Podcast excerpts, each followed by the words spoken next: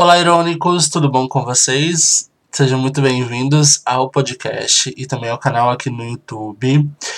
Hoje a gente vai bater um papo, na verdade, sobre uma análise do episódio 8 e 9. Na verdade, a gente vai fazer um, um compilado do 8, do 9 e do 10. Por isso, até o momento, vocês não assistiram ou não ouviram é, nenhum, nenhuma análise do episódio 8, 9 e 10. Até porque o episódio 8 ele foi um episódio curto, foi um episódio apenas técnico, né? Apareceu mais ali a, a, atualização das pontuações e tudo mais. E até mesmo no episódio 8 não teve eliminação de fato, né? Uh, teve apenas um. deixou a gente na expectativa para o episódio 9. Já o episódio 9, ele foi dividido em duas partes, o episódio, a parte 1 e a parte 2. A parte 1, a gente tem de fato aí a eliminação que ficou pendente do episódio 8, a, a prova, né? A prova, inclusive, foi uma prova bem diferente das demais, uma prova bastante individual, aonde eu postei a prova de, dos oito participantes que ainda estão na competição.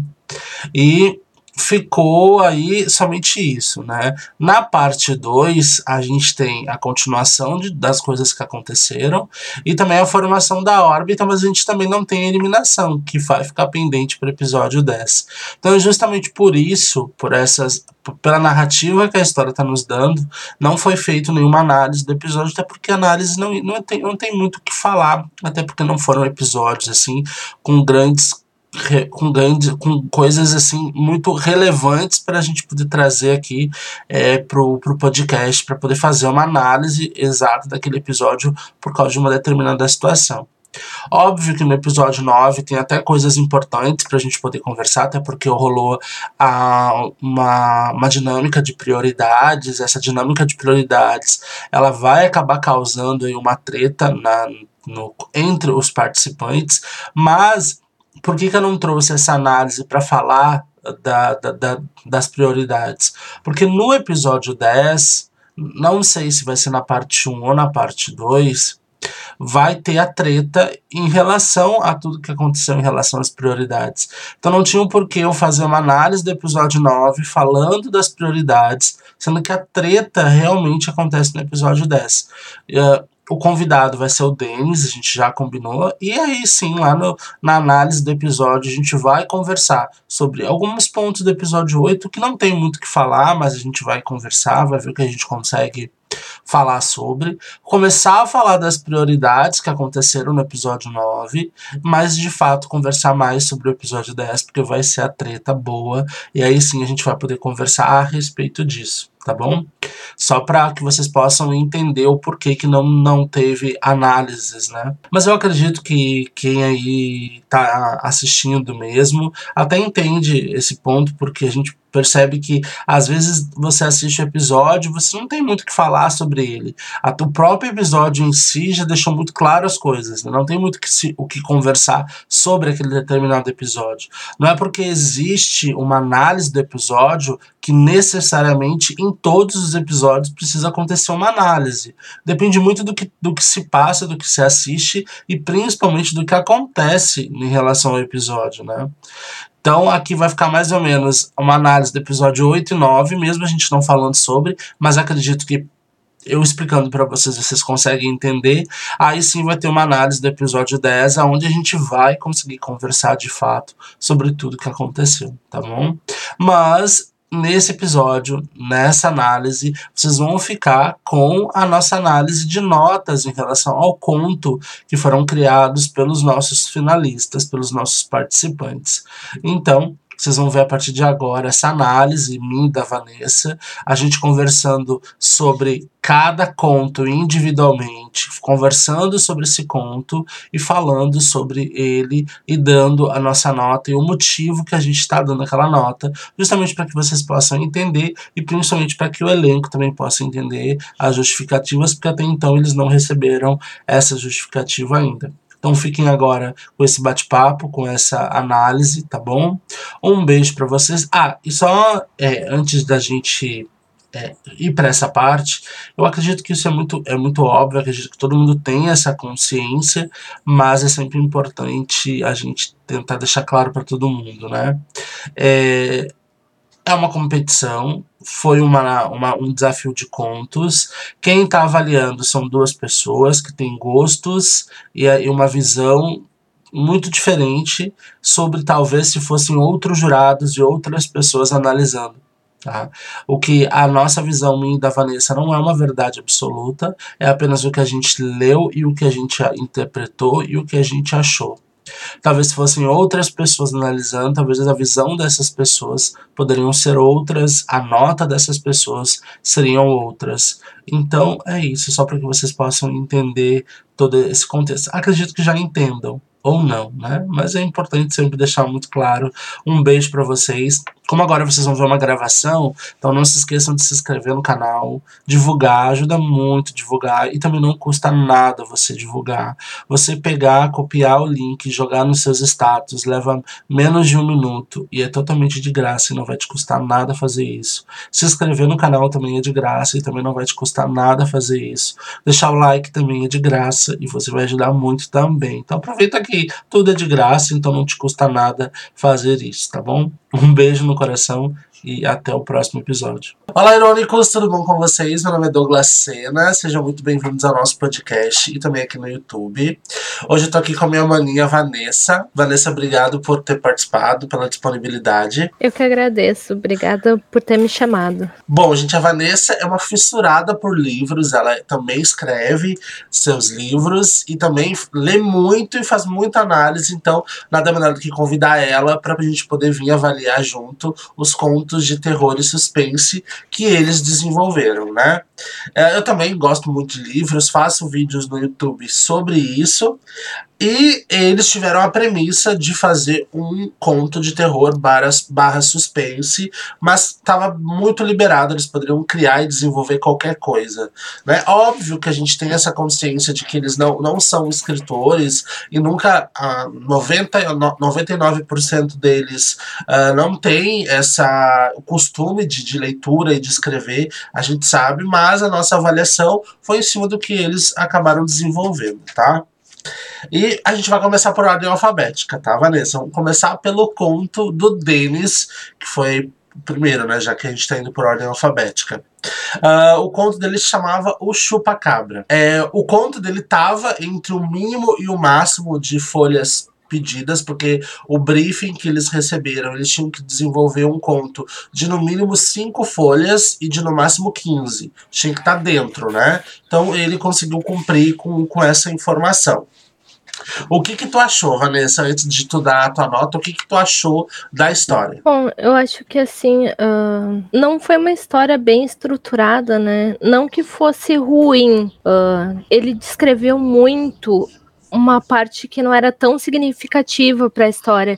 No caso, como era um conto de terror, a gente deveria ter alguma coisa assustadora partindo uh, desde o início da história, já tentando te convencer, né, de que a história ia ser chamativa e, e te levar mais pro nível do terror mesmo. Sim. Mas também teve bastante redundância na forma de descrever algumas coisas. Ele falou repetidamente da mesma coisa, teve bastante perda de conexão nas frases também. Uh, acabava falando uma coisa e se perdendo depois uh, na contrapartida. Teve alguns erros também de desenvolvimento da história. Muito. Um, os erros ortográficos até não foram tantos assim, uh, se pensar né, no, na forma de escrita, mas a perda de conexão foi tão grande que acabou um pouco entediante assim a história apesar de não estar tá tão mal escrita, mas não, não deu para engolir, desculpa. É, ó, vamos começar aqui com a premissa da história, tá? É um pai que mora com um filho na cidade grande, que ele é, denomina como uma selva de pedra, e o pai resolve levar esse filho para uma cidade do interior lá de Ceará, para que o filho começasse a ter uma experiência como o pai teve na infância dele, que é no interior, uma coisa mais, né, é, mais simples e ao mesmo tempo mais divertida, vamos dizer assim. E o filho vai super empolgado e o pai sempre contou histórias desse tal chupacabra pro filho que acontecia lá quando ele quando o pai era pequeno nessa cidade do interior. A premissa até parece ser muito interessante. Eu acho que ele consegue desenvolver bem os dois personagens, porque a história foca muito nesses dois personagens. Então a gente consegue ver um desenvolvimento desses personagens. Mas o grande problema, porque a sinopse, o briefing, pede uma, uma história de terror e de suspense. Mas aí quando vai começar o terror e o suspense, a história termina. É, e também ele, ele se foca tanto em, no amor que ele tem pela cidade, pelo estado uhum. dele, que ele acaba se perdendo e era para ele falar mais do chupacabra, no caso, Isso. né? Que seria o terror dele, né, Exato. né? Apesar de não ser bem um terror, mas é o conto dele. Uhum. Então, ele devia ter se focado mais na parte em que o chupacabra aparece do que no amor entre o pai e o filho. Isso. E pela cidade dele. Isso. A história, ela nos conduz a uma história de romance, porque o filho vai se apaixonar pelo caseiro. Uma história até engraçada, mas quando o terror começa, ele acaba. E ele acaba acaba de uma forma muito que tu fica. Sabe, tu até procura outras folhas para ver se não tá faltando folha, pra falar, não, mas acabou mesmo.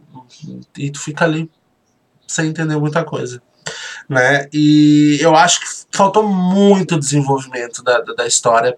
Eu acho que ele poderia ter reduzido muito essa parte é, do pai e filho indo para a cidade, indo para o interior e ter focado um pouco mais no terror mesmo, para que surpreendesse a gente. E eu acho que poderia. Eu gostei do plot twist, mas o plot twist estava muito óbvio que ia acontecer isso. Sabe quando fica muito óbvio que era um sonho? Sim.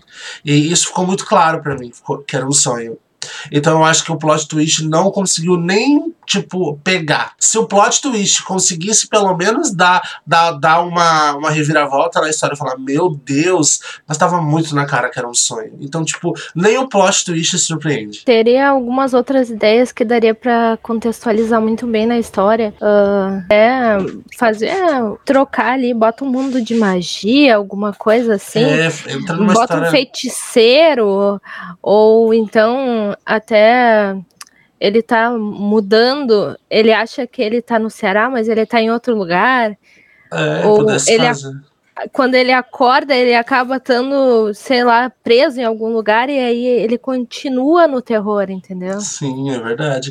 Ou, tipo, até o próprio chupacabra poderia ser o próprio caseiro, né? Seria Mas real, assim, é. se transformando no caseiro e o chupacabra. É, aí ele vê que mais... o amor da, da vida dele, no caso, seria o monstro que ele. Que é, algo mais assim. Né? É, poderia ter surpreendido mais. A minha nota foi 2. Lembrando vocês que a nossa nota é de 1 a 10 e a gente pode dar nota quebrada, tipo 8,5, 7,1. A gente poderia, mas a minha nota foi 2. Olha, se fosse pelo terror, a minha nota seria mais ou menos essa, mas eu acho que, uh, como a escrita dele não estava tão ruim assim, a minha nota foi 4. Certo. E é isso, agora a gente vai pro próximo. Deixa eu ver qual que é o próximo. É o Diogo. Nossa, pro o Diogo. O menino da blusa preta. Isso, pro Diogo eu escrevi horrores. Meu Deus. Coitado. Eita. Nossa, eu escrevi horrores pro Diogo mesmo. Vamos lá, gente. Uh, eu, vou, eu até escrevi, né? Porque eu escrevi tanta coisa para poder analisar. Eu vou até ler aqui, vamos ver o que eu escrevi. Uh, estava entre o mínimo e o máximo de folhas solicitadas, então tá tudo ok. O, a história se chama O Menino da Blusa Preta. Tá? Vamos aos fatos. Essa história tem um misto muito doido para mim. Ao mesmo tempo que para mim essa história ela é muito mal escrita e muito mal desenvolvida, ela me toca de uma forma que eu nem sei explicar. Eu não sei até que ponto essa história é real ou ficção. Porque a história tem como premissa contar a história da vida de Juliana e todos os perrengues que ela passou na vida até de fato conseguir ser feliz ao lado de seus filhos. Uh, e de um cara que realmente ama ela. Só que no fim, a gente descobre que essa criança, filho da Juliana, que passou por situações bem complicadas, se chama Diogo. Então eu não sei se essa história foi criada pelo próprio Diogo ou ele usou da própria vida e vida da família dele para transformar isso eh, em conto.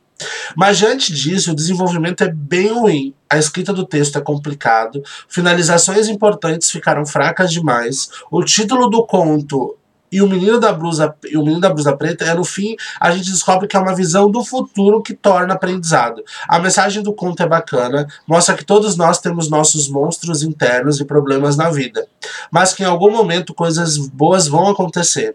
Mas a história se perde no caminho. Ela é contada de uma forma muito rápida, não nos prende a querer continuar lendo e querendo saber o que vai acontecer com Juliana. É, e mesmo contos, histórias desenvolvidas a partir de uma história real, mesmo assim os próprios autores criam uma história de ficção em cima da realidade. Ele poderia sim ter pego algo pessoal e transformado a história, mas ele poderia pensar, bom, vou aproveitar isso da realidade, porque é interessante para o desenvolvimento da história, mas vou introduzir algo de ficção para transformar a história em algo mais interessante, para que quem está lendo sentir vontade de ir até o final da história. Eu cheguei na metade, eu parei de ler e fui ver quando ainda faltava para terminar, quando a história girou em círculos por muito tempo.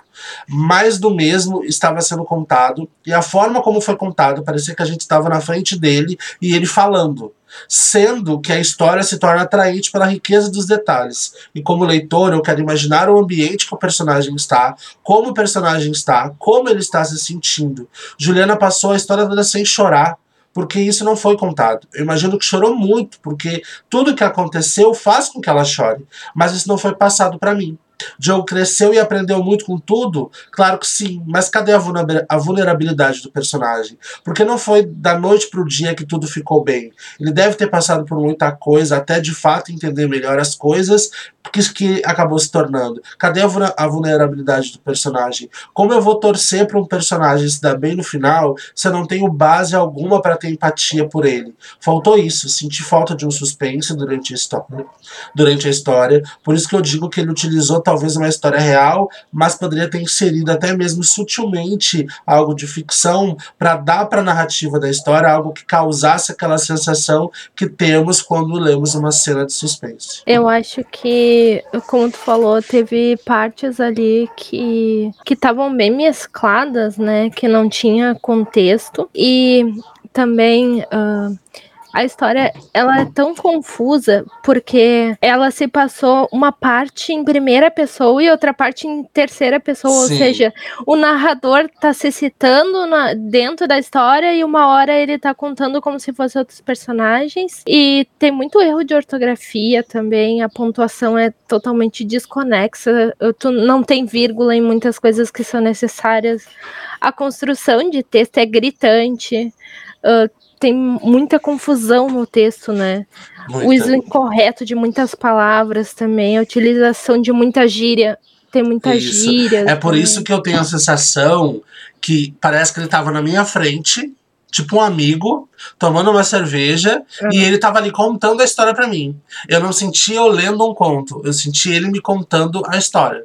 Tipo, é, teve partes da história, assim, que foram. Uh, que seriam bem bacanas se Sim. fossem bem descrita. Sim. Porque é uma história de superação de uma pessoa, no caso. Isso que, uh, querendo ou não, uh, apesar de não ser um conto de terror, é assustador pensar que uma pessoa passou bastante coisa assim. Sim, é Mas, o, o, aparentemente, tipo, apesar de ser aparentemente baseado em fatos reais, não tem como tu compreender totalmente o texto porque ele ficou muito desconexo. Muito. E, porque uma parte uh, do texto tá falando sobre uh, como, como começa, assim, começa a retratar as informações de como a pessoa é, como a Juliana é. Aí depois já se passa de uma situação que aconteceu com ela, aí de repente já passa com outra situação que aconteceu com ela e de repente ela some da história. Isso. Então não tem um gancho que liga uma coisa com a outra. É. Não, e as formas de expressão de expressões usadas no texto assim foram usadas de forma errada. Então tu acaba se perdendo na forma de, de ler o texto. E olha que para mim ler não é muito difícil. É, eu leio desde os 4, é... 5 anos, então. E bom, tu, tu sabe que eu sou rodeada de livro aqui em casa. Todo todo mês chega mais e mais livros e eu amo ler, para mim não é nenhuma dificuldade, né? Então, é, a minha nota... dizer que uma coisa não ficou boa é complicado. É difícil, né? É, eu também sou assim mesmo.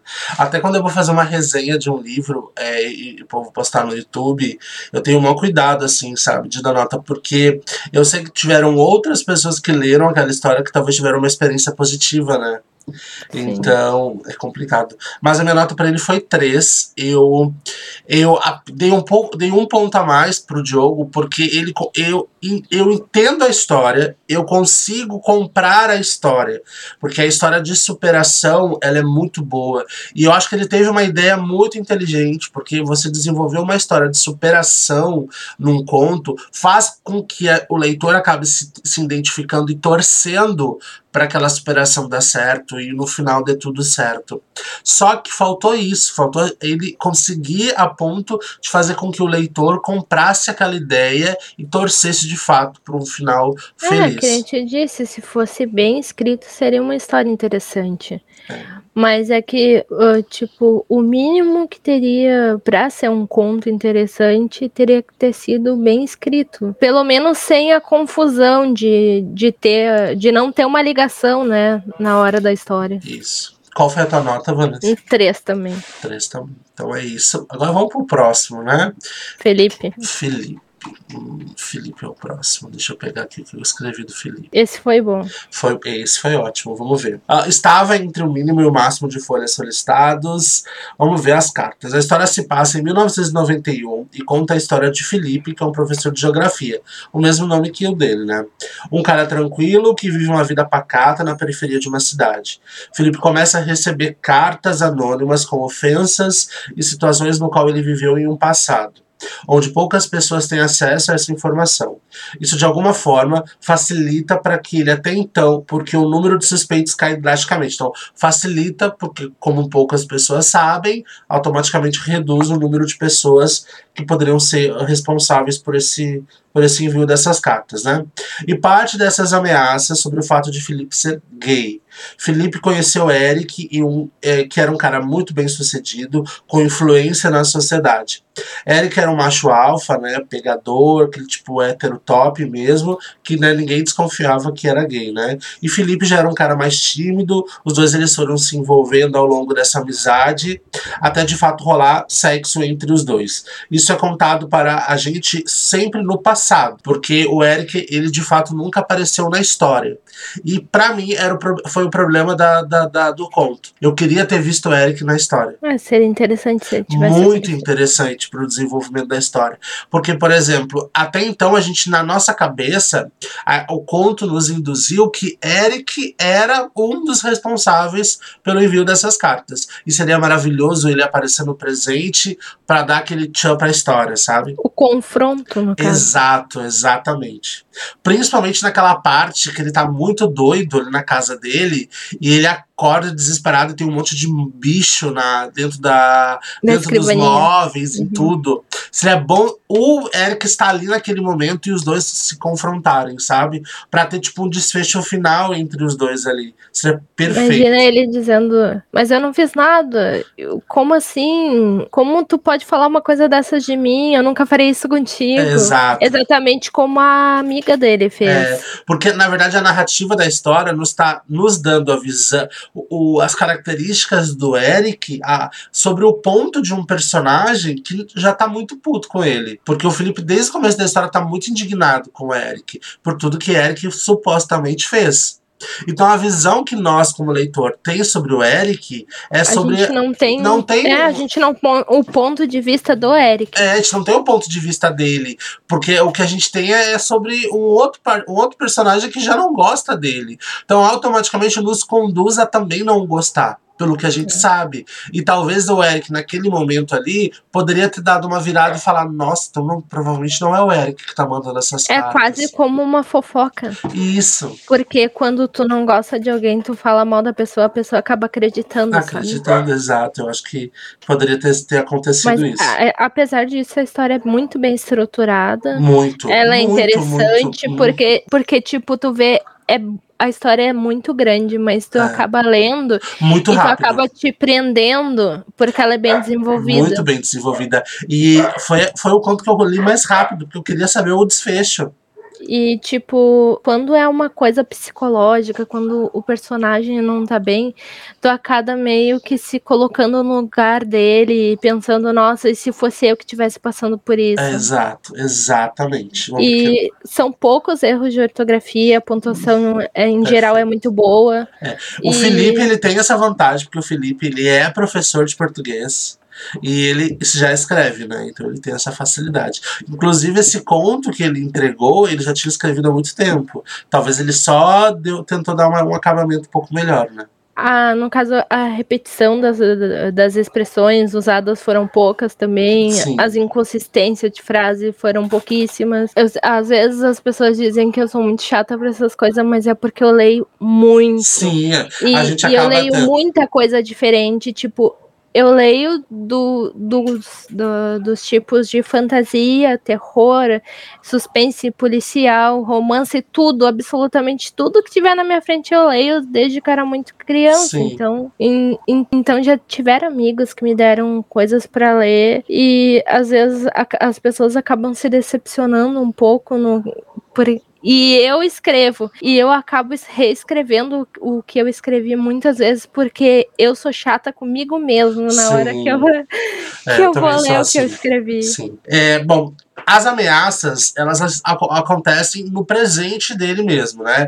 E ele se desespera para tentar descobrir quem está por trás dessas misteriosas mensagens.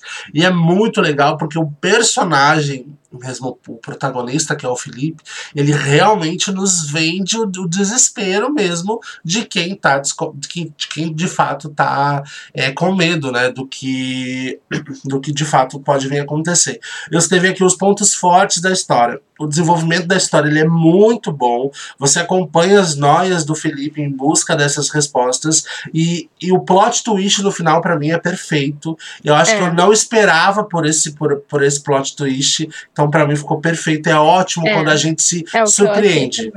O né? plot Perfeito. twist é muito bem realizado. O personagem é muito bem montado. Sim. A amiga dele também, porque no meio da história tu acaba achando que é a amiga dele Que que, é tá fazendo dele, isso. é. E, tipo, apesar de. Em algumas partes ali, quando ele tá dentro do banheiro, às vezes é um pouco arrastado a Isso. história ali. É, eu também achei. Mas é muito bem escrito no geral Uhum. o conto. Muito, muito bem.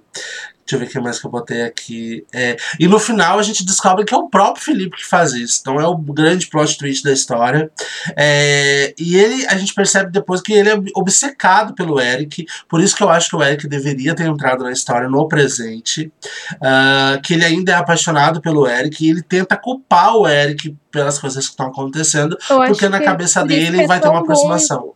É, o conto eu acho que por isso que é tão bom, porque pega uma coisa muito psicológica, e terror Muito. psicológico geralmente é mais difícil de escrever. É, Então eu dou os parabéns pro Felipe por ter escrito, porque parabéns, porque pra mim ficou- também ficou perfeito. é difícil de pensar num- na parte psicológica. ahn, pra gente que escreve, que gosta de escrever, escrever, eh, transformar um personagem numa coisa que seja crível, né? Que a gente consiga pensar que realmente teria como isso acontecer, é difícil.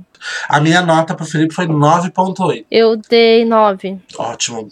Vamos para o próximo, então. É, O- Agora é é. o Júnior. Nossa, gente, eu, tô- eu escrevi muita coisa. Misericórdia. Ah, esse é o que tu gostou do conto. Ah, o Júnior é, estava entre o mínimo e o máximo, tá? De folhas é, solicitadas. Se chama O Porão, tá? Vamos ver aqui. Eu, que eu, eu- porque, na verdade, gente, a gente analisou, leu, escreveu e a gente demorou um tempinho para gravar esse podcast. Então, por isso que a gente tá lendo e conversando para poder lembrar, né, de tudo que aconteceu mesmo. É, eu tive alguns probleminhas também aqui pra conseguir Isso. gravar. Por isso que a gente tá lendo, mas na hora a gente, né, aproveitou, leu e já escreveu, porque a gente sabia que poderia demorar um pouco, então a gente, por isso que a gente tá lendo. O porão, vamos lá. Primeiro de tudo, começou mal porque estava com letras grandes demais, só para completar as cinco folhas. Isso deu, não deu uma estética boa pra, pro conto, tá? Ah, então, na verdade, o que aconteceu? Ele se aproveitou, escreveu um pouquinho maior a letra ali, para que justamente coubesse dentro das cinco folhas, sabe? E ele entregou o mínimo, mas ele aumentou um pouquinho ali as folhas. E, então, isso deu uma estética ruim pro conto e a gente percebeu que estava querendo ser muito rápido. A, a, premissa, que é uma cidade turística famosa, onde há alguns anos aconteceu uma morte, até hoje sem respostas. E a esposa do Sr. Robert Brown morreu dentro da mansão, atrás das colinas, e a polícia encerrou o caso alegando que a mansão foi invadida por assaltantes. É, o nosso personagem narrador da história é o Johnson Parker e seus amigos da escola, que são a Isabela, o William e a Amélia.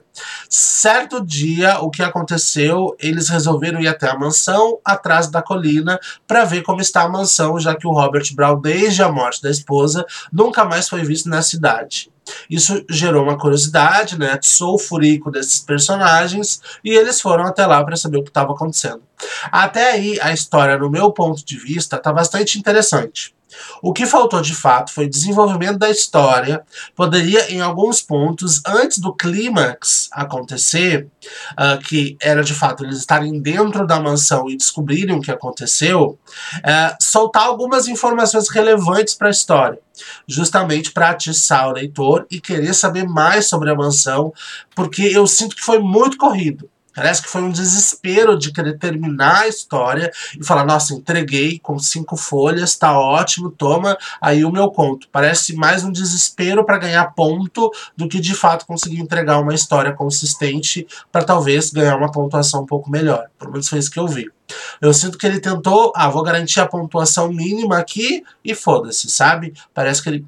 Essa é a sensação que eu tenho. Ele apresenta o protagonista, narrador da história, seus melhores amigos, que são poucos desenvolvidos também, fala sobre a morte da esposa do Robert, sobre a mansão, e logo depois, já dentro da mansão, poderia ter ido com calma, porque a história é interessante. Apesar de muito clichê, porque o que a gente mais vê em filmes de terror é história assim, né? De mansão mal assombrada. Mas sabe que eu acho que isso que é o legal. Ele conseguiu, tipo, a história, ela tem potencial, Sim, né? Tem. Com algumas com algumas muitas alterações, digamos, uh, mas realmente ela não deixou margem para o suspense. Não. Porque assim, ela é muito corrida. Tem, por exemplo, se na parte onde ele ouve o barulho, ele já desce aquele suspense de meu Deus, o que tá acontecendo, já seria uma coisa é. mais estruturada, entendeu? E não é difícil de fazer. É uma coisa bem simples de se escrever. É. O clichê é a parte mais divertida, porque ele conseguiu fazer de um clichê um conto. E é difícil realmente fazer um clichê se tornar um conto que seja divertido de ler. E apesar de não estar. Tá, uh, tão bem escrito, né? Ter bastante errinhos ali, a construção de frase é bem quebrada, o desenvolvimento da história em si foi um pouco mal escrito, mas os, os personagens são muito rasos, né? Não tem uma história bem escrita sobre eles, mas eh, sobre as informações básicas da história são bem interessantes. É, então... eu acho assim, eu acho que ele conseguiu sim criar uma história interessante, mas ele quebra muito nesse desespero de querer terminar logo a história. Eu acho assim, eu perdi total interesse em ler a história da metade pro final. Quando eles entram na mansão, meu Deus do céu, ele só piora. Eu sinto que parece que foi outra pessoa que escreveu por ele, sabe? Porque, para mim, assim, cagou total o final. Para mim, assim, para mim, o final daqui é o mais podre de todos, porque o espírito jamais vai deixar um bilhete dizendo que se tornou espírito. É, é uma coisa assim. Não faz sentido para mim. Sem conexão nenhuma. É, o que ele pode deixar é um bilhete de suicídio. Pô, ok, beleza. Até de aterrorizar é, alguma coisa. Agora, ai, eu, me eu me tornei um espírito. Como que o espírito vai saber que vai se tornar um espírito, gente? Até se tornar um espírito.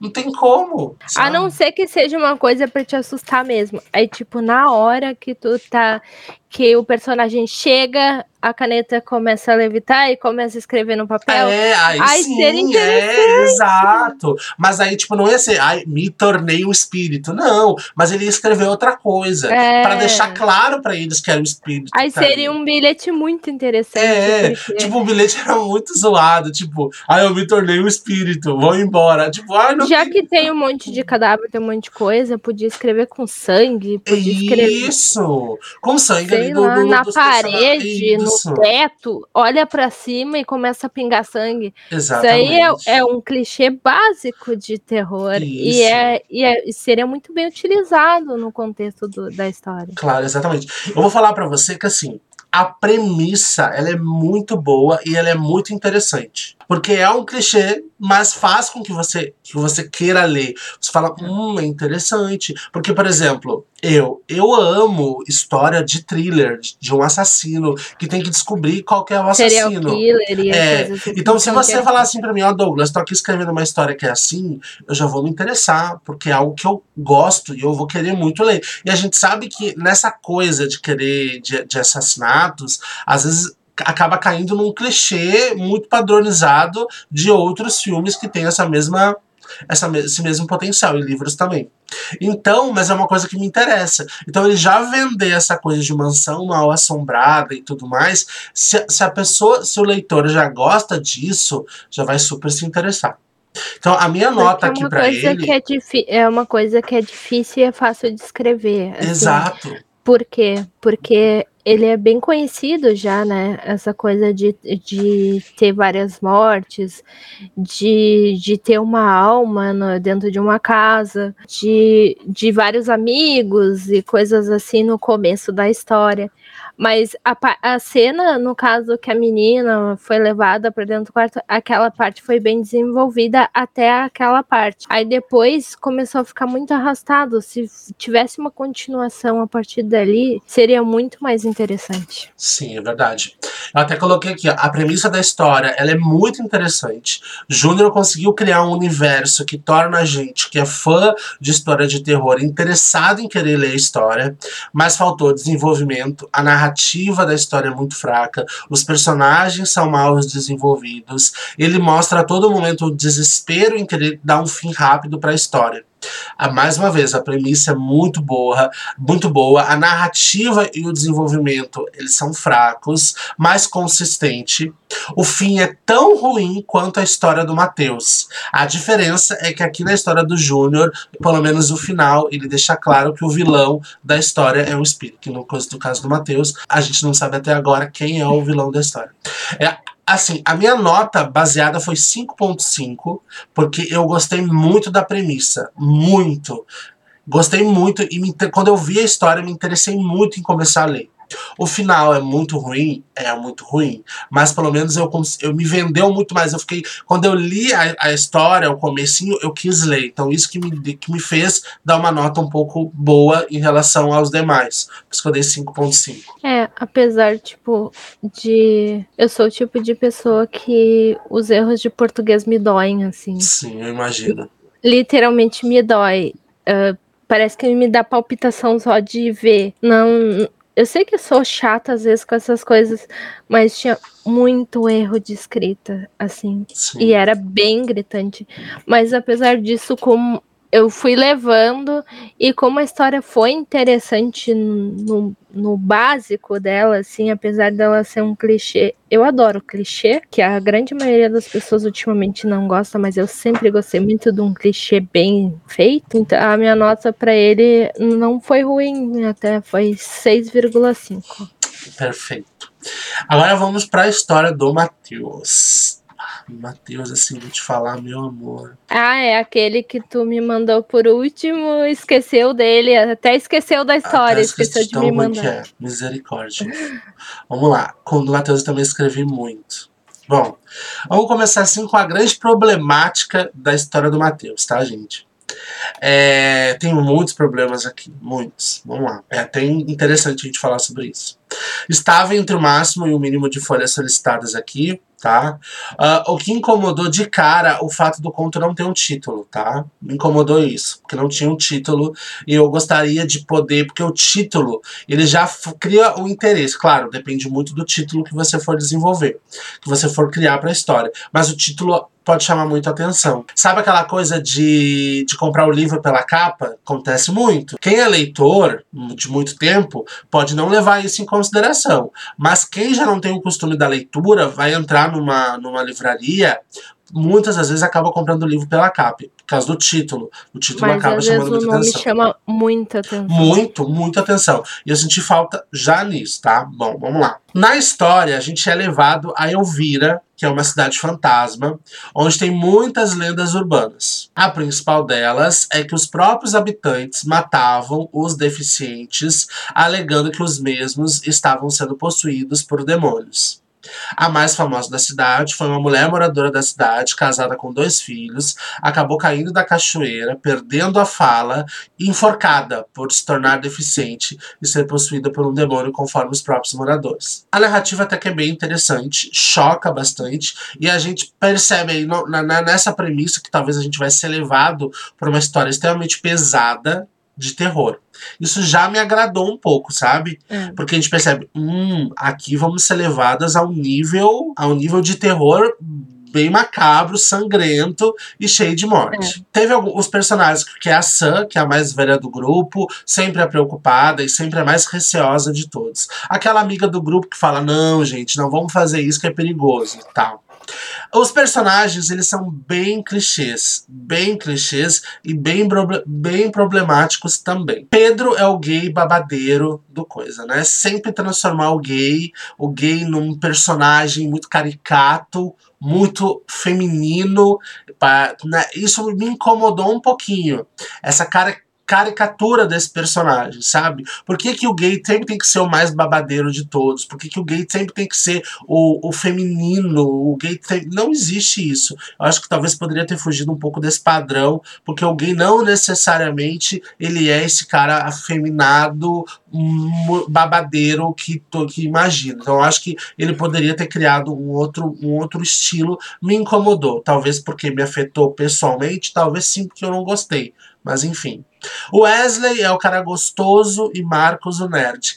Clichê demais, cara. Clichê demais. E me Olha, incomoda. Eu até gosto do clichê, mas se ele for bem desenvolvido, é que os personagens. é, tipo, não é que eles não possam ser amigos, até Na- porque nós tá, somos aí- amigos de pessoas extremamente diferentes. Mas aí que tá, amiga. A gente, ah, por exemplo, tudo bem. É óbvio que a gente é amigo de pessoas diferentes. Mas a amizade, de fato, ela vai acontecer com algum tipo de Se identificação. tiver alguma ligação. Exato. Né? É. Porque aqui, ó, Pedro é o gay babadeiro, o Wesley é o cara gostoso, Marcos é o cara nerd, a Larissa, que é a Lari, é a Só se eles gótica trabalharem trevosa. junto num call center. Só. Lari é a gótica trevosa, apaixonada por terror, e Rai é a patricinha. Da onde que tu imagina essa gente tudo amigo? num call center, sim. É Só que nem a se gente é- falou. Exato. Nós também, nosso grupo de amigos é- são pessoas extremamente diferentes que se juntaram por causa É. de um call center. Mas é porque, na verdade, por exemplo, se a gente não tivesse coisas extremamente em comum, mesmo a gente trabalhando junto com call center, a gente não seria amigo. Porque quantas pessoas de lá da- do call center que a gente trabalhava em, em 2010 que a gente não é amigo? Porque Olha, eu vou te dizer, identificou. 6 mil funcionários, a gente. Até que a gente se deu muito bem Exatamente. para um grupo bem grande de amigos. Mas na verdade, assim, eu gosto muito do clichê, até porque, por exemplo, o É. livro que eu tô lendo hoje atualmente, que é O Safado do 105, que é um livro hot, ele é muito clichê. Muito clichê. E, a- e eu tô gostando muito da leitura. Então, na verdade, o clichê, ele não me incomoda. Mas se você compra a ideia do clichê, você tem que saber desenvolver esse personagem. É, o- é o mínimo que você tem que Os fazer. personagens são muito rasos. Exato. Ó, vamos lá. Primeiro de tudo, os personagens são clichês demais, sem nenhum desenvolvimento, sem nenhum aprofundamento. A leitura foi terrível, faltou falas desnecessárias e muito problemáticas, uma comédia chata, num conto de terror que não teve terror. Perdão, Matheus, mas foi só horrível. Não tem mais o que falar. Ponto final. É que os personagens muito. não são interessantes, Não. na verdade. E tipo, quando você fala assim, meu Deus, ele vai nos levar pra uma ilha, pra uma cidade de terror, e você já pensa, tipo assim, já começa a falar assim, nossa, a mulher morreu, a mulher caiu, perdeu a fala. É. Se bem que eu fiquei É assim, que a, nossa, mas a ela- premissa, que, que nem tu falou lá das informações do começo, é extremamente interessante. muito, Então tu fica muito, empolgado pra ler. Claro. E, tipo, eu não gosto muito de terror, mas eu amo trash. Gente, Sim. trash é maravilhoso demais. E aí eu fiquei pensando, graças a Deus, alguém vai escrever um trash. Aí quando eu comecei a ler, eu fiquei, Ah, comecei a murchar. Sim. Porque, tipo assim, eu vi mais uma história de terror, uma história, uma história, uma história de comédia do que de fato um terror. Ok, tem o trash, que é um clássico, mas ele também não soube aproveitar essa questão, tá? Assim, eu vou tentar explicar da melhor forma possível esses erros para que vocês possam entender a nota, tá? Personagem, ponto 1. Um, personagens clichês, como eu disse. Personagens rasos, com personalidade rasa. Ele pegou, pegou personagens e uh, ele pegou e criou personagens comuns em filme, que é a mais velha protetora, o gay afeminado, cheio de caras e bocas, o gostoso, o nerd, a patricinha e a estranha. Sendo que trazendo isso para a realidade, a probabilidade dessas pessoas tão diferentes serem do mesmo grupo de amigos é meio que é difícil de imaginar. Agora, se a viagem fosse feita pela escola, obrigando esse grupo a irem juntos, faria mais sentido do que dizer que eles são amigos. Ah, Mas, ou okay. se eles fossem parentes também, Exato. porque parentes podem ser diferentes. Exato, eu até botei. Vamos imaginar que dentro desse contexto e diferentes personalidades rasas, existe uma amizade nesse grupo. Porque eu acho que fazia mais sentido ele falar assim: estamos na faculdade, o professor que dividiu os grupos e temos que fazer tal determinada viagem em determinado lugar para poder investigar faria mais sentido pro contexto da história do que dizer que essas pessoas são amigas. Ou então um grupo de turismo, alguma coisa assim. Exato, se encontraram, aconteceu alguma coisa. Já começar o suspense a partir daí. Eles estão viajando num trem, de repente Sabe o trem aquele quebra. clichê básico? Aquele clichê básico de o pneu do ônibus estourou? Funcionaria Sim, muito bem. Exato, exatamente. Já que ele se enfiou com os dois pés na, no, no trash e no, e no óbvio e, e no, no clichê, clichê, Então vai com tudo se afunda, se joga de cabeça. Eu botei mais aqui, o ponto 2. Acho que para ele foi o que eu mais escrevi. É, e nos contando que a cidade de Elvira é amaldiçoada, mas o conto em si não diz como são aquelas pessoas. São fantasmas, demônios, espíritos, pessoas querendo assustar, psicopata que tem interesse financeiro na cidade e resolve afastar as pessoas. E o mais básico, por que é amaldiçoado? Ele não nos contou o porquê daquilo, o, porquê disso. É, você termina a história sem saber de fato o que está acontecendo. Ah, mas quem sabe ele pensou numa continuação pro para o conto. E essa continuação ele pretendia nos contar. Perfeito. Só que ele tinha um. Mas ele pensou muito errado. Porque é um conto único que ele tinha que entregar valendo ponto. Então, no mínimo, ele tinha que te dar um início, um meio e um fim. É, mas e fora isso também, uh, ele colocou um fundo. E nesse fundo tu tu acaba não conseguindo ler bem. Hum. As letras escolhidas também não são facilmente não, e legíveis. Aquele, e o fundo, porque ele botou um fundo, ele botou uma imagem no fundo. É, tipo, se fosse só uma capa de preparação, que nem se faz um, na contracapa dos livros, seria muito bonito. Sim, poderia. Porque seria como se tu conseguisse imaginar a, a cidade, cidade de Elvira. Exato, exatamente. Mas no fundo de todas as páginas, tu acaba se perdendo um pouco. Eu não consegui ler. Tendo que tu se esforçar ler? demais para conseguir ler. Tu conseguiu ler daquela, dessa eu forma? Eu consegui ler, só que assim. Eu não consegui. Uh, Sabe o que eu tive eu que fazer? Eu consegui ler, só que assim, eu tive que prestar atenção nas frases Sim. e ter uma noção pela, uh, em algumas partes pelo contexto da história. Entendi. Sabe o que eu tive que fazer? Eu tive que abrir o Word copiar e colar só a, a, o texto, sem a imagem de fundo. Porque eu não consegui ler, aquilo começou a, a me queimar minha cabeça. Eu falei, não, não, não, não. Aí eu tive que abrir o Word, copiar o conto e, e salvar sem aquela imagem de fundo horrorosa. Só para mim poder finalizar, ele poderia sim deixar subentendido uma continuação seria perfeito, não tem problema. Mas ele deveria, no mínimo, nos dar informações importantes para essa história, para que a gente pudesse entender ela. Por mais que a gente imaginasse uma continuação, poderia ter deixado para a gente muito claro o que aconteceu. Me incomodou muito, até hoje, eu não sabia o que era aquilo. Se eram fantasmas, se eram demônios, se eram os é. próprios habitantes uh, afastando as pessoas da cidade, se é aquele tipo bem, bem, podia ser bem engraçado também, um grande plot twist, que é pessoas ricas da cidade, que têm interesse financeiro, afastar as pessoas dali. Nossa, seria perfeito, tipo, um petróleo, alguma coisa, sabe? A história já tava doida mesmo, então colocar isso não ia, não ia diminuir em nada. Eu botei também Podia que... trazer só um, tipo, trazer só um espírito antigo, já que a cidade de Elvira trazer a, a Elvira, né, pra história, no caso. Não, Se fosse. Não, e ah, tem mais, tem mais aqui, amiga, porque eu escrevi tanta coisa. Eu não cheguei na pior coisa, amiga. Não cheguei na pior situação. A gente vai falar agora. Olha, ai, eu sinto uma vergonha alheia dessa história. Meu Deus do céu. Ponto 3. A comédia cagada, que foi a história inteira. Nossa, foi o ponto que me cansou. Comédia pastelão fraca. Ele utilizou palavras sem sentido e sem nexo nenhum pros E personagens. Matheus, desculpa, pra quem escreve, sabe que comédia, tipo, a parte engraçada, eh, se for feita num, numa forma de diálogo, é a parte mais fácil de escrever. É. Desculpa, mas é. Olha só E isso. não tava bom. Ele não teve cuidado algum na personalidade de cada um. Chegou o momento do texto que você nem sabia quem estava falando a fala. E normalmente a gente somos apresentados aos personagens, eles vão se desenvolvendo e pela forma que o personagem fala, a gente até sabe quem é. Sabe? Porque normalmente é assim, É. né? A gente, por exemplo, a- na- nas histórias normalmente, a gente conhece já os personagens, a gente já sabe a característica de cada um, e às vezes o autor pode até jogar uma fala e a gente fala, ah, foi a fulana que falou. É, um é Mesmo mais ríspido, outro é mais feliz.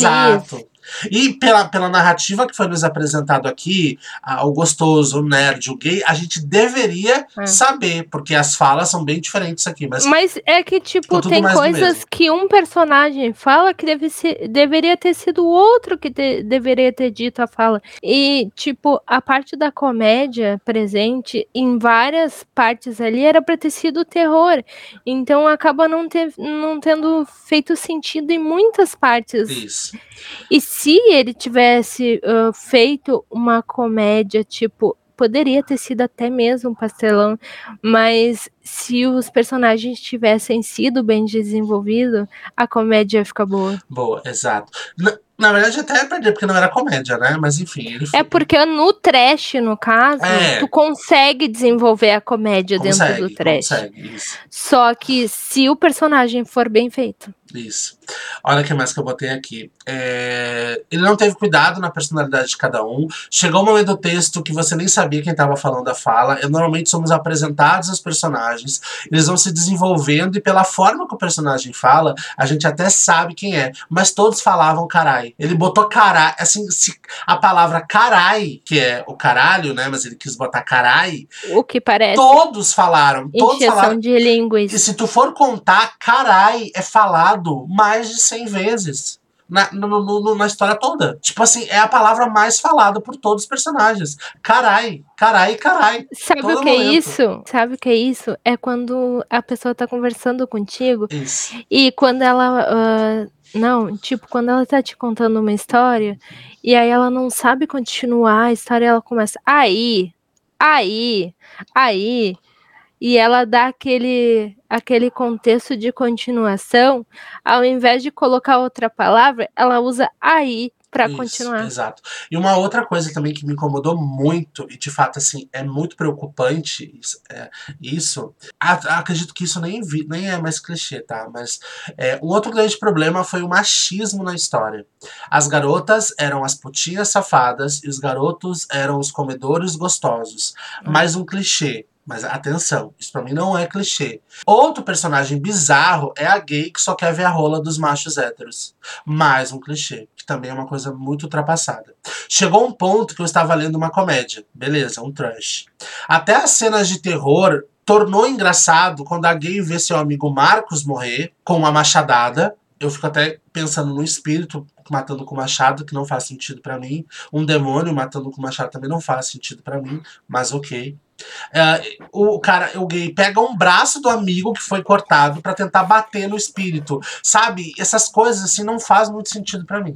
Eu fico, ima- eu fico imaginando, a- a- eu fiquei assim, juro pra você que eu fiquei com os olhos fechados, tentando imaginar a cena, eles no desespero, um, um espírito, um sei lá o que que era aquilo, se era um demônio, se era uma pessoa com machado. Ele corta o braço com machado do, do, do- do- de um dos melhores amigos dele, conforme a história.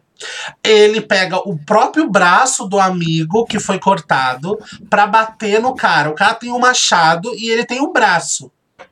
Sabe, é assim, é, é bizarro demais para mim, pra. Não, é, assim, não tem muito o que falar, sabe? Não tem.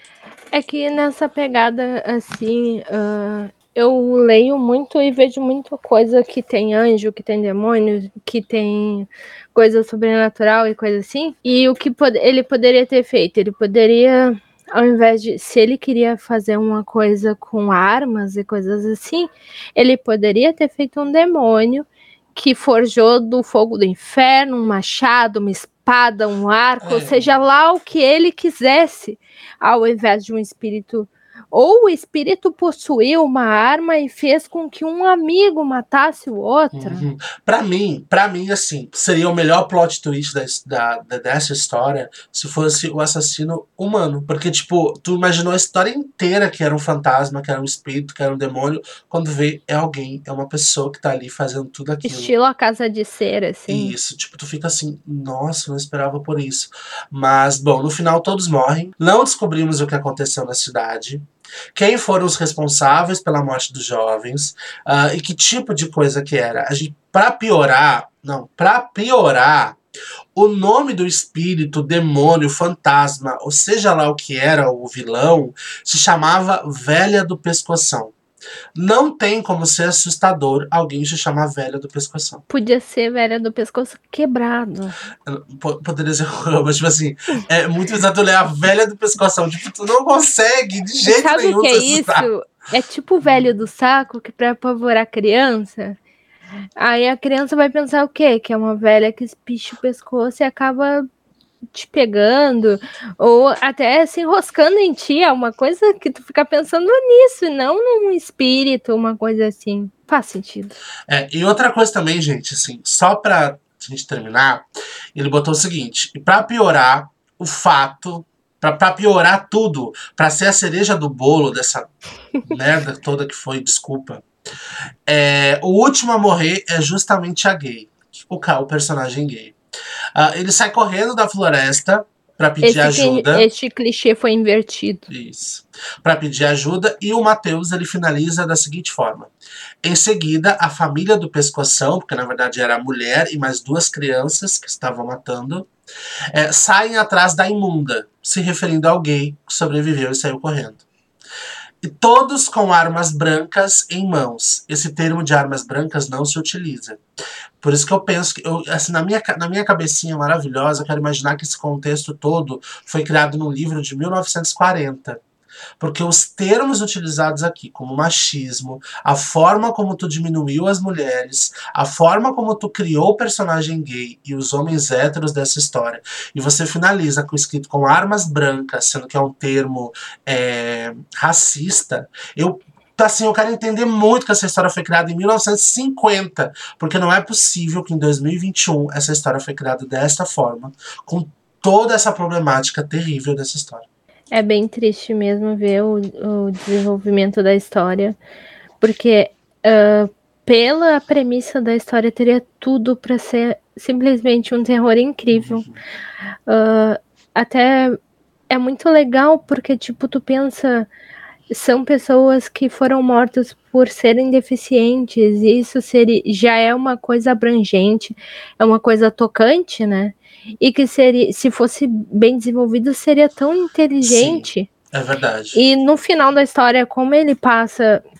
Uh, como ele mata o gay no final da história, ele poderia ter feito uh, como se fosse para mostrar a homofobia, se ele quisesse. Ele poderia Exato. ter desenvolvido uh, um assassinato em massa de gays, é. por exemplo, e mostrar que aquilo era errado depois no contexto da história. Seria muito interessante também. Mas ao invés disso, parece que ele mostrou que uh, não tem importância Exato. Se a pessoa é machista, homofóbica, Isso. xenofóbica, ou, se, ou, seja lá o preconceito que ela tem. Isso. Eu até, eu até finalizei aqui, eu botei assim, ó. Eu não sei o que é pior de tudo isso. A história, os personagens, ou a forma como Mateus, em pleno século XXI, mesmo que a história se passe em 1980, desenvolva tanto machismo, homofobia e falta de conhecimento em uma coisa só. Se o texto em si alertasse para essas problemáticas, faria sentido. Mas o texto mal consegue explicar o que está acontecendo. Imagina a preocupação com essas problemáticas todas. Eu acho assim, é, seria muito interessante esses personagens clichês, assim, desta forma, perfeito. Mas que ao longo da história, você, de alguma forma, conseguisse trabalhar e falar para as pessoas que estão lendo o quão errado é aquilo. Se uma das mulheres, por exemplo, conseguisse se voltar contra, contra uma única fala, uma única fala faria todo sentido para o desenvolvimento da história. Até, até se os, os monstros, fantasmas, demônios, sei lá o que, que era aquilo, se eles tivessem mostrado Uh, tá, eles mostraram que tiveram feito mal para pessoas deficientes, mas se ele tivesse demonstrado, tipo, tu foi racista, tu foi homofóbico, isso. tu foi isso e tu tá sendo castigado por isso, seria interessante. Exatamente. Eu até finalizei aqui com uma observação que é muito importante te deixar isso claro. Eu botei assim: Mateus é um cara super do bem, ele não é machista, ele não é homofóbico. Eu só acho que ele acabou querendo criar algo clichê, porque o clichê, querendo ou não, é uma zona de conforto, mas você tem que saber trabalhar ela, porque automaticamente, sendo clichê, a gente se identifica. E talvez essa tenha sido a ideia dele, de identificação.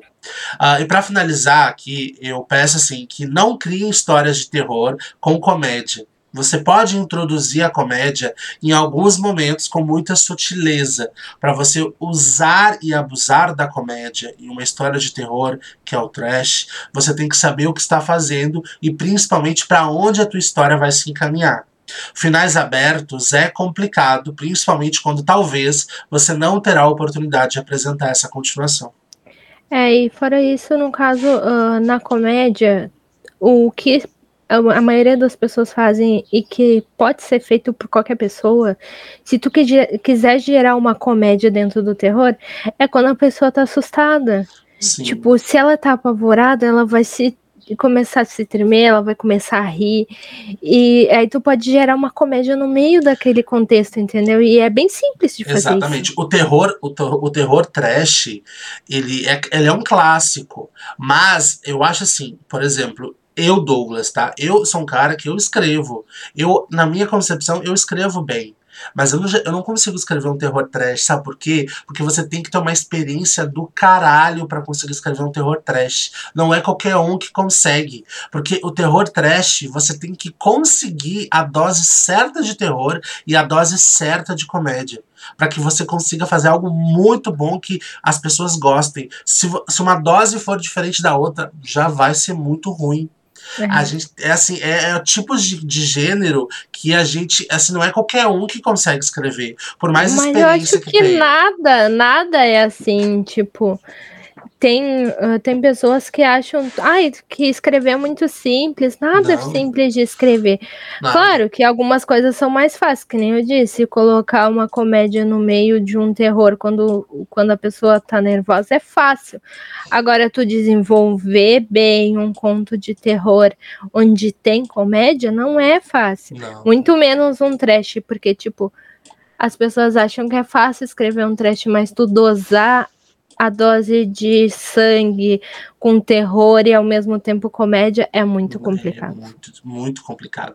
A minha nota para ele foi nota 3. Eu pela, pelo início ali, pela premissa mesmo, eu gostei da premissa. A premissa para mim foi uma das melhores até ali, sabe? A, a, história. Eu falei assim, nossa, agora eu vou ler aquele terror assim, sangrento. É o que eu pensei.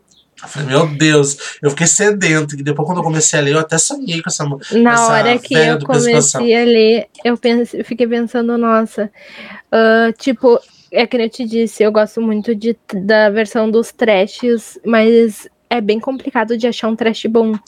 E eu gosto muito de Ash vs Evil Dead, e é maravilhoso, né?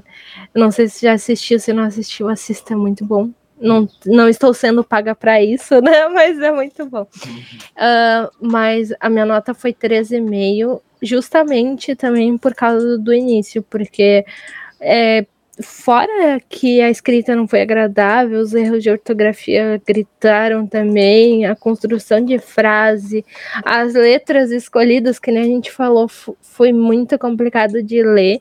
E o texto em si, se ele tivesse sido bem escrito, seria, seria quase um hino para vários tipos de representatividade de pessoas. Sim. Fato. Complicado, né?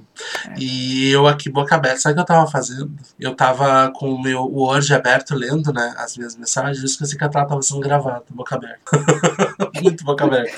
Agora vamos para a Maiana, que é a última. A última. Ah, não, a penúltima, que tem o Yuri ainda. Maiana. Yuri. É... Não lembro do Yuri, quero o Yuri. Yuri é o Halloween na Ilha do Horus.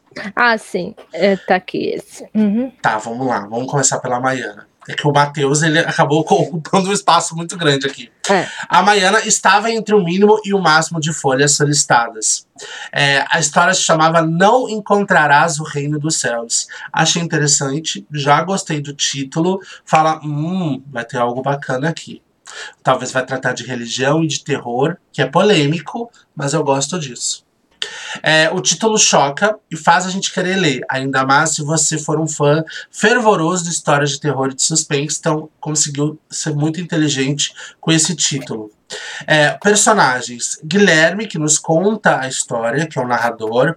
Temos também a Joana, o Gabriel, a Bia, a Samanta, Tiago, Milene, Pedro, Jorge e Ângela. Um problema para um conto inserir tantos personagens assim, porque você vai ter que desenvolver todos esses personagens. Um conto, normalmente, ele não é uma história muito longa, então você botar muito personagem em um conto, você tem que conseguir desenvolver todos eles. Aí pode ser que acabe complicando, mas não tem problema. Você pode inserir quantos personagens você quiser, desde que você consiga desenvolver eles de alguma forma. A premissa da história é um grupo de adolescentes, cada um com um pecado, aí a gente já trata também dos sete pecados capitais, é sequestrado e mantido como refém em uma sala, e quando o relógio bate três da manhã, um grupo de pessoas invade essa sala e levam deles para a morte. Pontos fortes da história. Tem bastante suspense. As mortes descritas na história dão um leve tom de terror, e isso é muito bom.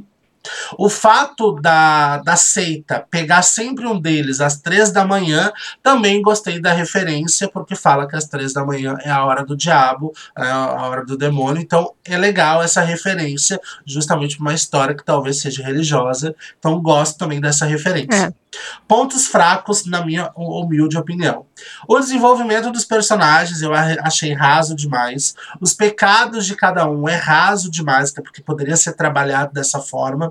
Ah, ela focou tanto em nos mostrar os pecados de cada um, que no fim eu não sinto empatia pelos personagens, a ponto de não querer que eles morram. Faltou, em algum determinado momento, ela soltar pistas sobre essa seita, para que ao longo da história a gente criasse interesse em saber o que de fato estava acontecendo. Você vai lendo a história que você nem se preocupa em saber quem está fazendo aquilo. Você entende que alguém está punindo eles pelos seus pecados, porque isso é, fica muito claro na história, mas ela esqueceu em soltar durante a história alguns fatos sobre essa seita.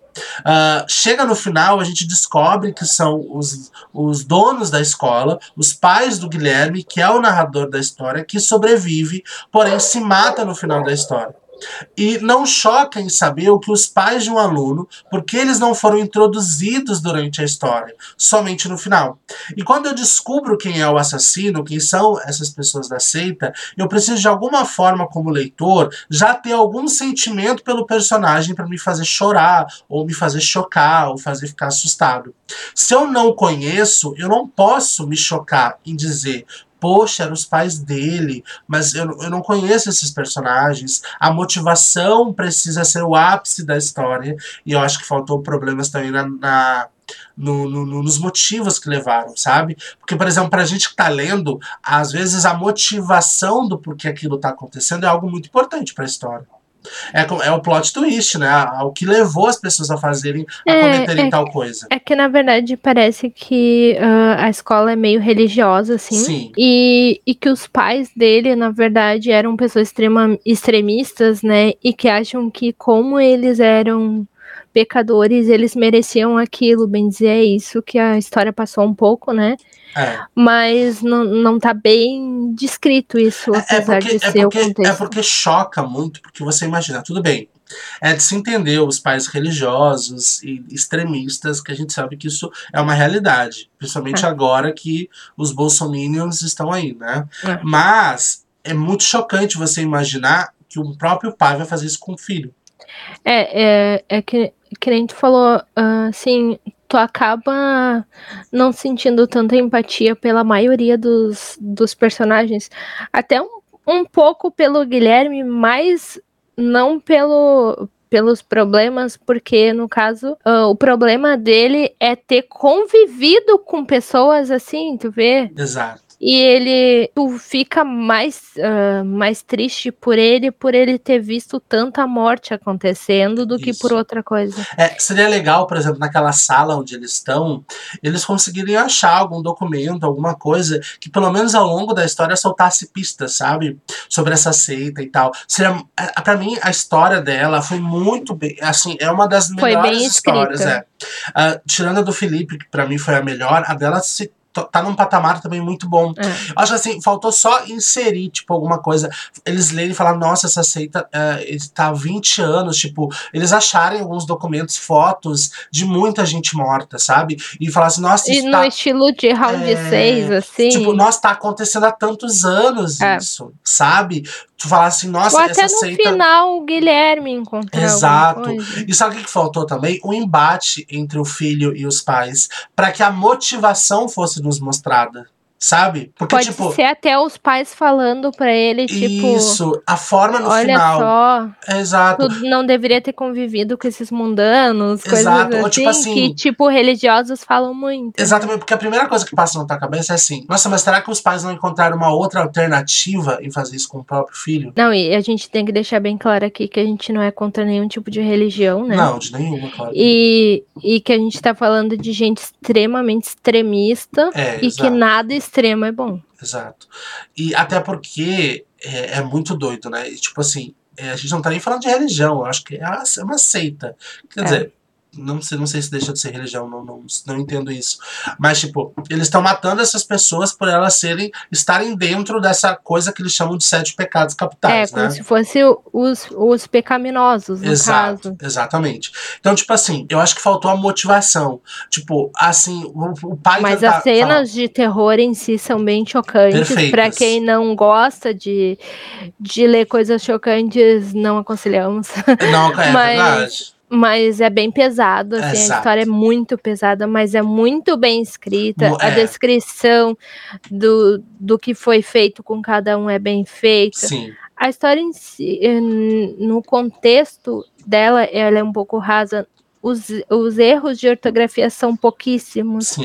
A pontuação é muito bem feita. Ah, no caso, a estrutura da história e do, do terror em si é bom. É, e vai direto ao assunto quando se trata do que é feito com cada personagem. Então, ele foi um conto meio rápido de ler, né? Sim, foi rápido. Porque foi interessante. Fluiu, sim, É. Acabou fluindo, exatamente. Eu acho que só faltou mesmo esse embate da mãe e do filho, sabe? Ou dos pais. Tentarem falar assim, nossa. A gente tentou de todas as formas tentar te, te tirar dessa tua vida, assim, para deixar esses pontos mais, eh, esses nó, para desatar um pouco esses nós de dúvidas que ficaram, sabe?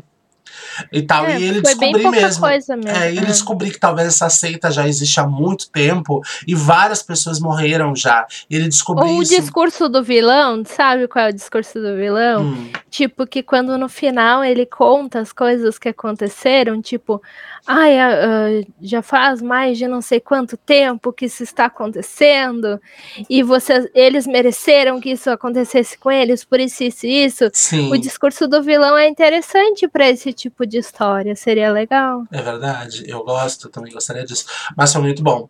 É, se eu desenvolvesse essa história, por exemplo, sabe o que eu colocaria? O responsável também dentro dessa seita ser um deles que estavam lá naquela sala sequestrados. Seria muito legal. Tipo, é, Jogos Mortais, sabe? Que o assassino tava ali morto o tempo inteiro junto com eles, e eles nem se davam conta disso. Seria legal colocar isso também. Mas eu, eu gostei muito da história, achei assim, muito bem desenvolvida, muito bem é, criada, e a minha nota foi 7,5. Eu achei muito bem pensado também. É um tipo de história que para quem tem estômago. E para nossa sorte a gente está acostumado é. a ver a história de terror e, e assistir coisa bem, bem pesada, porque a gente assiste muito coisa de serial killer e geralmente muito, tem esse tipo de coisa, né? E uma coisa que eu achei muito boa no texto é que não teve repetição de palavras, que geralmente num conto, quando a pessoa não, não, não é uma escritora ou não está acostumada a escrever, se repete muitas falas. Sim. E nesse texto foi extremamente fluido esse, esse contexto de, de conseguir falar e se expressar muito bem. Uhum. Dou parabéns para a escritora. Qual foi a nota que tu deu? Sete e meio. Ah, também, a minha. Vamos agora para o Yuri, que é o nosso último. Que escreveu Halloween na Ilha do Horus. É, só para dar referência, no, no, reality, o Horus é uma prova que eles fazem, né? Para poder se salvar da órbita, que é o nosso paredão. Gostei da referência. Tá tentando se salvar. É. Gostei da, gostei da referência. Vamos ver aqui o que, que eu coloquei. É, não sei se foi, mas poderia ser uma. Até botei, né? Eu escrevi. Não sei se foi, mas poderia ser uma referência à prova do Horus que tem no reality. Se foi, eu gostei disso. A premissa da história. Todos os anos, um grupo de amigos sempre comemora o Halloween fazendo algum tipo de evento. Esse ano, eles resolveram ir numa ilha bastante sinistra. É, Karen, Lana, que inclusive se opõe a não ir a essa ilha, Sofia, Mike e Joy. São cinco amigos. Ah, em relação aos personagens, eu gostei que houve uma identificação. Ao ler, a gente percebia que Yuri teve a preocupação de, em cada um deles, um jeito diferente de se expressar, e eu gostei disso. Conseguiu desenvolver os personagens até de uma forma bem interessante. Uma coisa que me incomodou muito foi a forma como o vilão da história é contado pra gente. Não houve um plot twist ou uma grande cena para que a gente descobrisse o, assassinato da, o assassino da história e o que estava causando aquele terror na ilha. Já na primeira morte, é revelado que é um espírito de uma garota que foi assassinada na ilha por garotos e agora se vinga matando quem chega na ilha. O mais bizarro foi o fato de como eles supostamente acordaram a menina. A justificativa para mim foi a melhor de todas, porque ela ficou irritada porque eles deixaram bebida e cigarro no túmulo dela. É quase uma macumba, gente. ela ficou irritada. A encruzilhada, sabe? Ela ficou irritada porque eles deixaram bebida e cigarro no túmulo. Ela já acordou revoltada e quis matar todo mundo, entendeu? Essa foi a forma. Mas é, é que na história mesmo já dizia que, tipo, se tu fosse fazer bagunça, festejar e fazer coisa na ilha, o, o espírito acabava se revoltando devido à forma da morte dela, sim, né? Sim, a forma da morte dela foi bem, foi bem pesada. É, a forma como isso é descrito na história não faz sentido nenhum para mim. Como eles descobriram que é um fantasma de uma garota que foi assassinada ali? Estava escrito isso no túmulo dela, encontraram alguma coisa que estava descrevendo isso. Não faz sentido algum como eles descobriram. O autor esqueceu de simplesmente descrever como os personagens descobrem sobre o fantasma da garota, porque não é, foi tipo, descrito. É interessante como a guria morreu. Tipo, descrever, uh, foi bem descrito, no caso, uh, o bullying que ela sofreu e tal, mas e como é que tu sabe que isso aconteceu? Exato. Porque, se já tipo, faz tempo que a guria morreu. Exatamente. Eles... E se ninguém voltou de lá? Exato. Ela te contou? Exatamente. Não faz sentido como eles descobriram isso. Entendeu? Ele não deixa claro como eles descobriram isso sabe? Eles só simplesmente vão Se eu acho que assim, ó, se a história ela fosse um pouco melhor desenvolvida até nesse sentido de informações, ela teria um potencial até uh, bem grande, seria até um filme interessante, né, de se ver. No final, só sobreviveu as duas meninas que eram amigas, que se esconderam em uma cabana. No amanhecer, chega o barco que vai levá-las de volta à cidade. Mas a fantasma quebra as costelas de uma delas e por final a gente descobre que é a Lana que está narrando a história. Porque a gente teve na história um narrador oculto, não foi nos informado que era o narrador da história, só no final que a gente descobre que quem estava narrando. Isso foi legal. Era Ana. Isso é legal também. Eu gosto quando o narrador é oculto e em algum momento ele acaba aparecendo. É legal isso. Que é uma coisa geralmente difícil de, de se ver nos livros Sim, e que ele fez bem. Isso fez foi bem, bem é escrito. É verdade, é. conseguiu fazer bem. É, no final a gente descobre que a Lana foi a única sobrevivente, né? Porque a amiga acaba matando a que quebrou as costas, as costelas da menina. E que a fantasma se chamava Sabrina. Ela foi supostamente estrupada e morta por um grupo de garotos nessa ilha que ela amava ir visitar por ser vazia e trazer muita paz. Então ela ia talvez até mesmo ler um livro lá, tranquilo, aproveitar que a ilha era vazia, e acabou se vingando de todos que voltavam à ilha como forma de vingança. Só que a gente descobre isso no final, quando a Lana já tá na casinha dela. Então, por exemplo, como que eles descobriram que era fantasma da menina antes de, dela descobrir que era fantasma da menina, sabe? É, é teve, uh, que nem eu te falei, teve um desenvolvimento meio estranho nessa Sim. parte da história. E aí a história começou a correr. Tipo, Sim. ela começou já contando uma coisa que podia ter esperado. E aí depois começou a correr, correr, correr, correr, porque não tinha. Parecia que apesar de ter cinco páginas, não ia ter mais tempo de tu fazer Exato. uma outra coisa para poder acabar. Exatamente. Bom, mas a premissa é muito boa, a narrativa e a forma como as coisas acontecem é, é, é ruim, eu não gostei. O desenvolvimento da história a forma como ele descreve a história não ficou legal. Eu gostei do final, a, a sobrevivente relatando que ficou dois anos tentando entender tudo que, que investigou sobre a fantasma.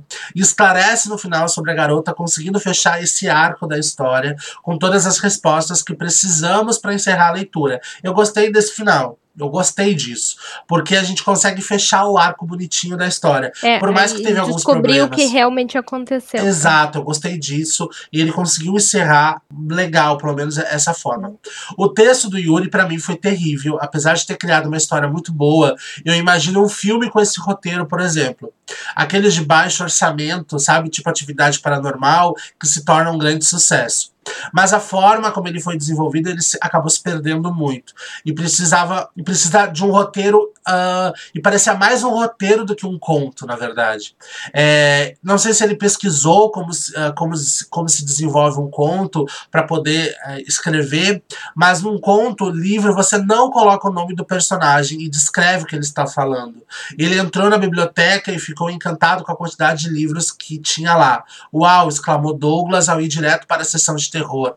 Por exemplo, assim, eu quis dar um exemplo, porque na verdade a, a história dele era mais um roteiro, porque normalmente um roteiro ou uma novela a gente escreve o nome do personagem e descreve a fala que ele vai fazer.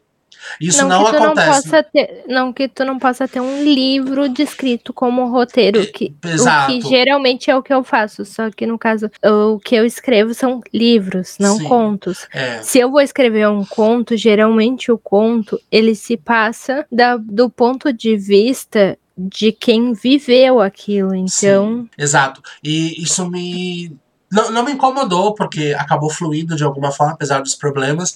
Mas, tipo, ele fez muito isso. Eu acho que faltou mais, por exemplo, a, a, a identificação visual. Ele é. conseguir descrever pra gente, sabe, as coisas. Por exemplo, ah, é, Lana estava com uma blusa a vermelha, um vestido azul, ou ela, o cabelo dela estava preso, porque são esses detalhes que fazem a gente imaginar a personagem, imaginar todo é, o contexto da história. Ou pegar mais empatia, tipo, uh, por exemplo, em, uh, no pôr do sol de tal dia aconteceu aquilo. Exato. Ou a, a, até porque ele estava num barco a maré estava baixa, o, o vento estava. Exato. Essa, essa, essa, essa coisa é. simples de descrever é. faz com que o leitor visualize. Descrever porque... o ambiente que tu tá. Exato. Tá. Faz com que a gente veja o ambiente, imagine todo o ambiente e tal.